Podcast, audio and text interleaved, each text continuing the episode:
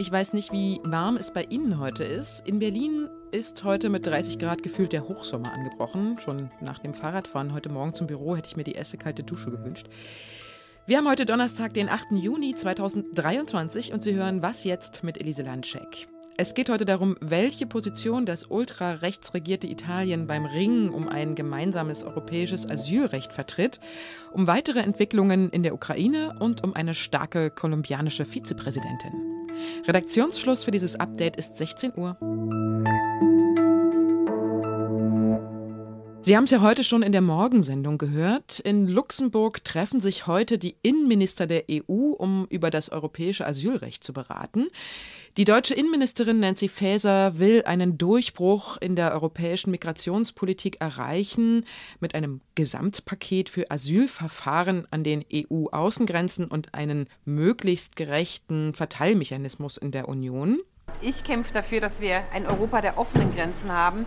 Sollten wir heute scheitern oder in den nächsten 14 Tagen, dann ist das ein falsches Signal, das würde zu nationaler Abschottung führen. Das will ich nicht. Aber sie wird in diesen Stunden gerade wohl auf viel Gegenwehr treffen. Die Position von Italien schauen wir uns in dieser Folge nochmal genauer an. Und wer sich richtig gut damit auskennt, ist der Zeitautor Michael Braun. Er wohnt in Rom und berichtet regelmäßig von dort. Hallo Michael. Hallo Elise. Italien hat ja eine spezielle Position innerhalb der EU. Dort kommen ja besonders viele Migrantinnen und Migranten jedes Jahr an. Allein bis April dieses Jahres sind der UN zufolge schon mehr als 30.000 Geflüchtete über den Seeweg nach Italien gekommen. Das sind mehr als dreimal so viele im Vergleich zum Vorjahreszeitraum.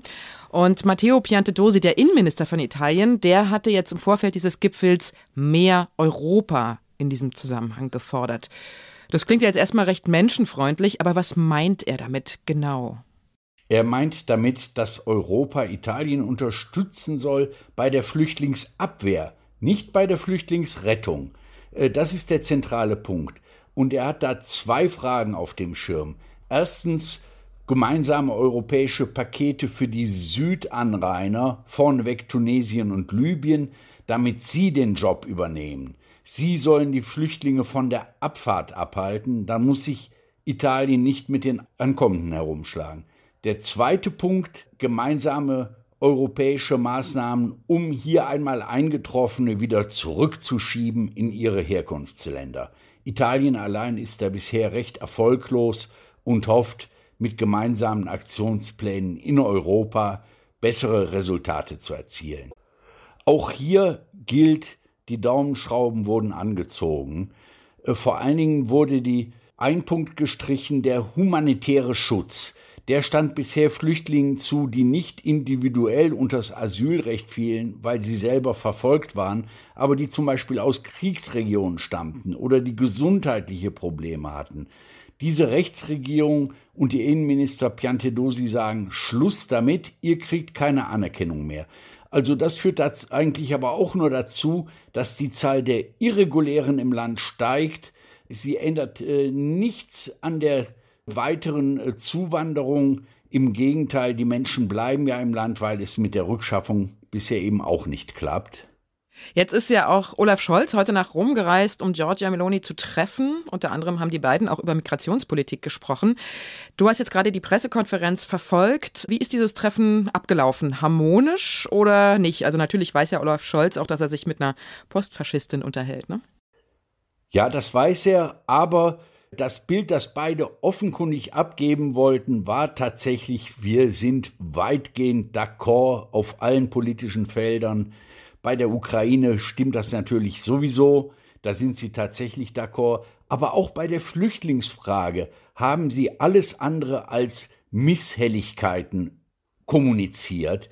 Äh, sie machten deutlich äh, Scholz großes Verständnis für Italien, Meloni große Hoffnung auf Deutschland als Ansprechpartner in Europa. Europa muss die Lösungen finden, auch zu den sekundären Wanderungsbewegungen. Es gab keinen leisen Anklang auch nur von Differenzen zwischen den beiden. Ich danke dir sehr, Michael, für deine Einschätzung und viele Grüße nach Rom. Danke.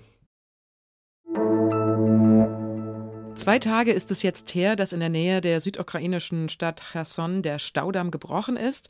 Heute hat der ukrainische Präsident Zelensky die Überschwemmungsgebiete besucht. Nach Angaben des Gouverneurs von Cherson ist insgesamt eine Fläche von etwa 600 Quadratkilometern überflutet. Fast 70 Prozent davon sind auf der russisch besetzten Seite östlich des Flusses Dnipro.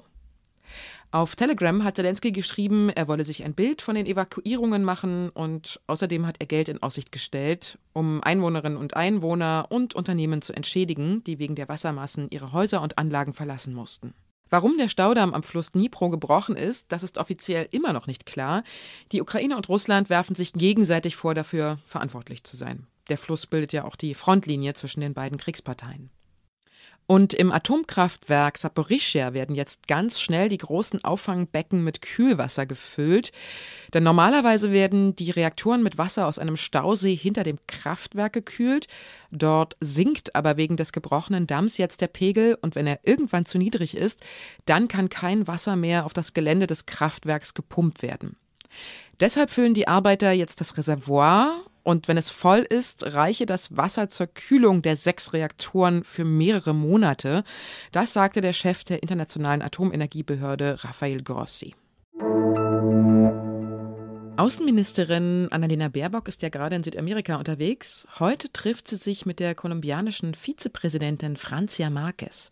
Es geht dabei vor allem um den Friedensprozess im Land und um weitere Themen wie Klimaschutz, Energiepolitik und Frauenrechte.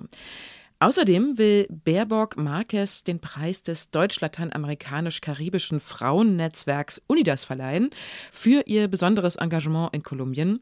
Die 41-Jährige ist die erste schwarze Vizepräsidentin des südamerikanischen Landes. Vorher war sie Menschenrechtsaktivistin und Umweltschützerin. Sie hat in der von der Gewalt besonders betroffenen Region Cauca gegen illegale Goldsucher gekämpft und wurde mehrmals bedroht.